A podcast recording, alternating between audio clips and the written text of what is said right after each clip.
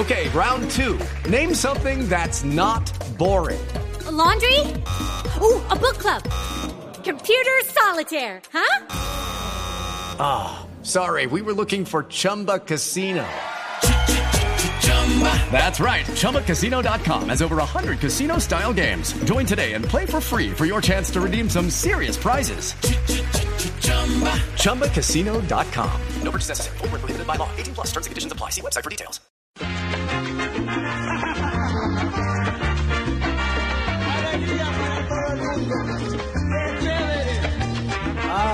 Dimos la sorpresa a James, no, no sabía que estábamos por acá. Aprovechamos para darle un abrazo, un mensaje de felicidades, de felicitaciones.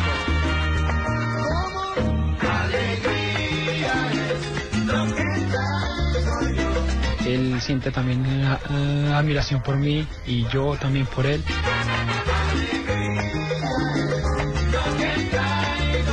Que todos los colombianos estamos orgullosos con él.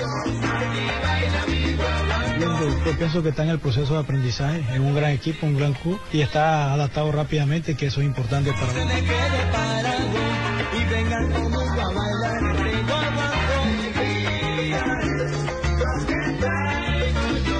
Y, y encontrar a, a alguien así, que es ídolo mío cuando yo era niño.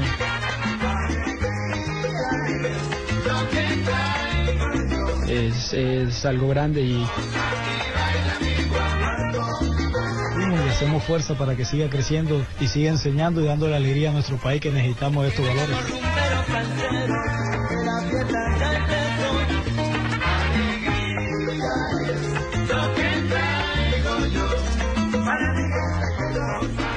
Tarde, 42 minutos. Muy buenas tardes. Bienvenidos a Blog Deportivo con alegría, con sabor. Así iniciamos el programa del día de hoy. Felices con la visita, como deben estar eh, los jugadores del Real Madrid, de Carlos el Pibe Valderrama, que le dio la sorpresa a James Rodríguez. Oh, sí, pero no, no, no, esperaba eso. Bien, no, bien, bien. Lo, lo, sorprendimos, bien, bien. ¿Y cómo llegaste allá, Carlos? Eh, tengo muchos amigos acá, bien. Todo el mundo me conoce por el rizo. Entonces le dije, vamos a hacerlo. Pero es cierto. Eh, ver a Marcelo todo emocionado porque llega el pibe. Los dos mechudos. Lo que es, lo que es haber hecho una carrera gloriosa, lo Ajá. que es haber sido el Ícono. eje de una época, porque es que el final de los 80s y de los 90s, el Pío Valderrama, tal vez para los más jóvenes, es un personaje que sale en comerciales. Alejo, es la administración hombre, de la imagen. Y, y, en, comer es, y en, comerciales es que no le administran la imagen. colombiano. Es el símbolo, es, tal cual. Es, es, un símbolo y la administración de la imagen, porque hay muchos símbolos. Por ejemplo, usted ve a René Guita y usted dice, es un símbolo de la selección de los años 90. Pero, a Faustino Asprilla, pero este es la imagen hecha futbolista, pero además construida con buenos gestos, que es lo que ha hecho Carlos el Pibe Valderrama. Yo soy a un través símbolo. Bueno, al, al, al Pibe Valderrama siempre lo van a identificar porque fue un gran jugador y por su melenuda, por la melena, por la melena de algo espectacular, claro. lo reconocen. Tapiero está copiando del pibe, ojo, que además de peluquear. ¿Será que solo sí? hay uno. No, pero, y hablando de melenudos, eh, don Ricardo, muy buenas tardes. No, eh, Dorian Zuluaga, ¿se acuerda del Candelo Zuluaga del Pereira? Uy, pero es que ese sí ya era descarada la copia. pero era descarada. Dorian Zuluaga, a propósito, protagonizó en los ochentas un comercial Ajá. en el que, pues, no le mostraban la cara, pero falsearon la imagen No, del no, pibe pero- con Dorian Zuluaga. Pero no, no, no, no era Dorian Zuluaga. pibe, era. Misael Ávila. Misael. Ah, era era Misael Ávila, el tercero. Sí. Claro que sí. Había era otro, Misael Ávila. otro que copiaba a Dorian Sí, Zuluaga. sí. No, Misael es que, es que el- el- cuando, el, cuando el Deportivo Cali vende a, a Carlos El Pío Valderrama a, a Francia, pues ellos incluso eh, juega Misael Ávila, que es un cartagenero que jugaba en el Deportivo Cali, tiene el mismo look, le Pero nada más. incluso la camiseta número 12, que era la que usaba el pibe. Y nada más. eh, y trataron de, de- de copiar la imagen del el pibe ahí con Misael Ávila. Claro, se me había olvidado. Yo como, yo como, como extranjero, como no colombiano, digamos, eh, de los recuerdos que tengo de niño, eh, de los más grandes, el, pibe Valderrama, sin dudas, ¿eh? No, no, pero más, más- más allá de todo. el pibe? El 5-0, ¿recuerda? Eh, sí, por supuesto, por, por supuesto. Igual yo, yo les, les digo Nosotros una ya cosa, yo sé que estábamos ustedes se grandes. ríen. Porque A nosotros ya estábamos verdad, grandes. Nosotros a mí como- entrevistábamos como al pibe. No me, duele el 5 a 0. Yo creo que de verdad es algo que pasó hace 22 años. Un y ojalá el fútbol, fútbol. colombiano. No, es un resultado. dolió en su momento, jugás- cuando ya. vos salís. Pero cuando vos salís a jugar un partido de fútbol, podés ganar, perder o empatar. Que a mí me echen en cara todo el tiempo cada vez que salgo al aire el 5 a 0, la verdad me parece algo irrelevante. y que en todo bien. caso el fútbol colombiano necesita necesita el fútbol colombiano tener algo para valerse, como por ejemplo el último mundial, mucho más importante que aquel 5 a Sin 0, que no significó nada. Fue una clasificación a un mundial. Si vos me decís, fue la final de un campeonato del mundo, buenísimo. Ahora, Colombia ha conquistado cosas mucho más importantes que el 5 a 0. Entonces, yo sé que no, no, yo no- Sí, es que yo no sé para qué se ponen a enrostrar a Sí. hora, todo tipo que Aquí- sale, aquí hay habla un gente- argentino, ay, el 5-0 Sí, también, sí, hay, ridículos. hay gente que lo quiere que lo quiere mortificar. Usted sabe quiénes son, eh, Juanjo. Pero la verdad, si Pero usted, ¿cómo- pero si ¿cómo usted quedó si usted quiere, si usted quiere que le 5-0? diga mi opinión, 5-0, barbaridad. no hubo nada más dañino para la historia del fútbol colombiano que el 5-0. Ese día perdimos. No, ganamos, don Javier. Perdimos. ay, Los argentinos Javier, tuvieron la oportunidad de refabricar su estructura, inclusive anexar a su arquitectura a Diego Armando Maradona e hicieron mejor trabajo en el mundial de lo que hicimos nosotros. Entonces a veces a veces perder es ganar y eso sí le pasó a Argentina en esa tierra. son Y, y sabes, y sabes ¿Eh? qué, Javi, Sí, sí, ¿sabes sí. qué, Javi, a mí me da la sensación, me da la sensación de que sigue siendo dañino para el fútbol colombiano que haya gente que cree que seguir recordando después de 22 años del 5 a 0 es Ah, importante, sí, ya está. eso sí. Sí, pero hay gente con la que está, tenemos el que colombiano ha convivir. hecho- Sí, toca gente- convivir con ellos. que- hagamos sí. las paces con ellos, Sí, Juanquito. sí, choque sí. esos cinco. Sí. Nuestro, nuestro oyente Julio Vanegas nos envía la foto de Misael Ávila, ya la vamos a publicar en nuestras redes sociales. Sí, es que era una fotocopia muy Era brava muy del parecido. pibe. Porque el de Dorian Zuluaga era un crespo más suelto. Pero era más blanquito, era Zuluaga al menos. Nos manda la foto de y, ojo, y ojo, eh, Alejo. Misael- Misael- Ávila no era mal jugador. Y jugó Lo que en el pasa es que también, quisieron ¿no? ponerle la imagen del pibe. Claro, lo- lo mataron ahí. Y ahí lo mataron. Sí, sí, sí.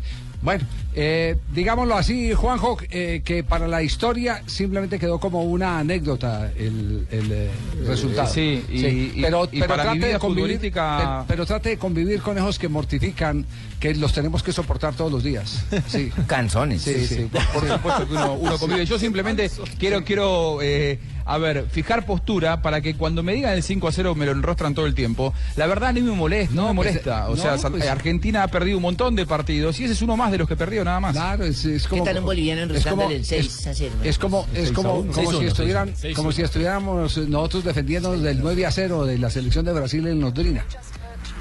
Sí, No, y que, ese, Sí. que de ese es el del que nos acordamos. Y ese Porque es si podemos echar historia patria y No, 12 por eso, por eso le digo, por eso le digo, sobra, so- sobra decir que es eh, fanfarronada ese, ese tipo. No sé por qué vino al programa, eh, porque no, no, eh, Es que no, yo no trabajo lugar, no al lugar. Es verdad. Sí, Es no sé verdad. qué vino. Pero, pero de, de- de- verdad el del derrama para mí importantes como- y el- como Pero, la pero hay que de una- entender que fue la señora del programa, Javier. Sí, entonces por ella, eso, se le temas tan perdonan esas cosas. Ah, entonces no vuelvo a hablar, no ciérreme el micrófono, porque Sí. entonces yo no... No, no, 6-1 no, perdió no, con Bolivia, puede- 6 menos 1, 5 Aquí puede, también. aquí puede hablar porque aquí no, Aquí es- no hay veto. Aquí no está veto, aquí no está veto. Ah, eso me gusta, no democracia. Sí, no, aquí no vetamos. Sí, Además, sí, Juanquito pero- sabe que yo lo quiero mucho a él, sino que yo no verdad, porque ¿quién puso ese tema? Sí, del 5-0? barbaridad, Eh, también son Bueno, canzones. el pibe Valderrama habló hoy en Madrid, tuvo la oportunidad de entrevistarse con el eh, eh, jugador James Rodríguez, el goleador de la Copa del Mundo y autor del mejor gol del Mundial. Le cayó de sorpresa. Se lo tenían preparado, ¿cierto? Se lo Sí. tenían preparado. Se lo tenían preparado eh, eh, con la gente de- del Departamento de Relaciones Públicas del Real Madrid, todo sano. coincidiendo con la presencia del Pío Valderrama en una feria de turismo que hay en este momento en la capital española. Es cierto. Y donde el pibe se refirió a nuestra estrella. Por supuesto, en ese diálogo y en ese encuentro hablo de nuestro James. Sí, pues, estamos igual, estamos en época diferente. Cuando en la época mía él era un niño, ahora él, él es nuestra estrella, nosotros siempre lo seguimos, ídolos compartidos como decimos y hacemos fuerza para que siga creciendo y siga enseñando y dándole alegría a nuestro país que necesitamos estos valores. Además destacó la manera rápida como se ha adaptado el jugador James Rodríguez a la estructura del Real Madrid. Muy bien, muy bien, se adaptó rápidamente. Yo pienso que en los pocos partidos que ha realizado lo ha hecho muy bien. Eh, pienso que se adaptó rápido al grupo, el grupo también, y eso le da mucha tranquilidad para demostrar toda su calidad. Demostró que es un jugador de calidad y eso le da más tranquilidad a él para seguir aprendiendo. Pero pienso que está en el proceso de aprendizaje, es un gran equipo, un gran club y está adaptado rápidamente, que eso es importante para uno como jugador. Y fue sorpresa, sin duda, el encuentro al salir hacia la práctica y encontrarse al mono allí, James Rodríguez. Ah, le dimos la sorpresa a James, no, sa- no sabía que estamos por acá. Aprovechamos para darle un abrazo, un mensaje de felicidades, de felicitaciones por estar representando a nuestro país de esta manera y que todos los colombianos estamos orgullosos con él. ¿Qué se pone para ti, que eres ya un futbolista retirado, el saber que las nuevas glorias del fútbol como James Rodríguez te tienen a ti como ídolo, como referente futbolístico? Orgullo, satisfacción de que hicimos las cosas bien, de que jugamos bien al fútbol, de que mandamos un mensaje positivo para nuestro país y solamente agradecido con los muchachos que lo tienen uno como referente, pero uno haciendo fuerza para que las cosas sigan marchando bien. Y el hambre no se puede perder, un mensaje claro que le mandó el pibe Valderrama. No, que sigan con hambre. Yo pienso que esta selección mostró hambre. Que sigan, todavía falta mucho. Es una selección muy joven, una selección de categoría que ha mostrado buen fútbol, que nuestro país está enamorado de la selección y que sigan así porque nosotros paramos pendientes de, los de lo que hacen los muchachos entre la cancha y fuera de la cancha. El pibe Valderrama al lado de James Rodríguez en España. De 10 a 10 y eso es bonito porque eh, es la genealogía de nuestros ídolos, porque para que esté James hoy, antes tuvo que estar alguien como el pibe, antes del pibe también tuvo que estar alguien más, y es bueno siempre Son tener los- presentes son quiénes son los que han hecho el camino. Claro, son los temas de sucesión, indudablemente. Son los eh, eh, ídolos que sirven de espejo, a los que hay que imitar.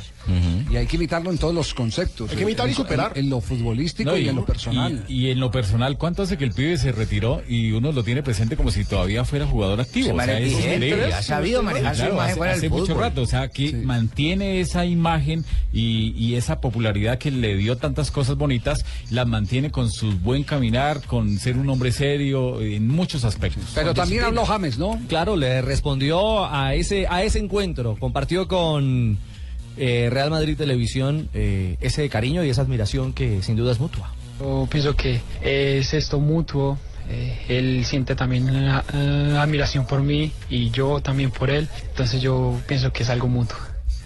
Y que un chico como James hable de que tiene un ídolo, habla también de que tiene la cabeza bien puesta. Es decir, que, que no hay que no hay un referente eh, único, que no es solamente su camino, salido, sino el camino que otros recorrieron.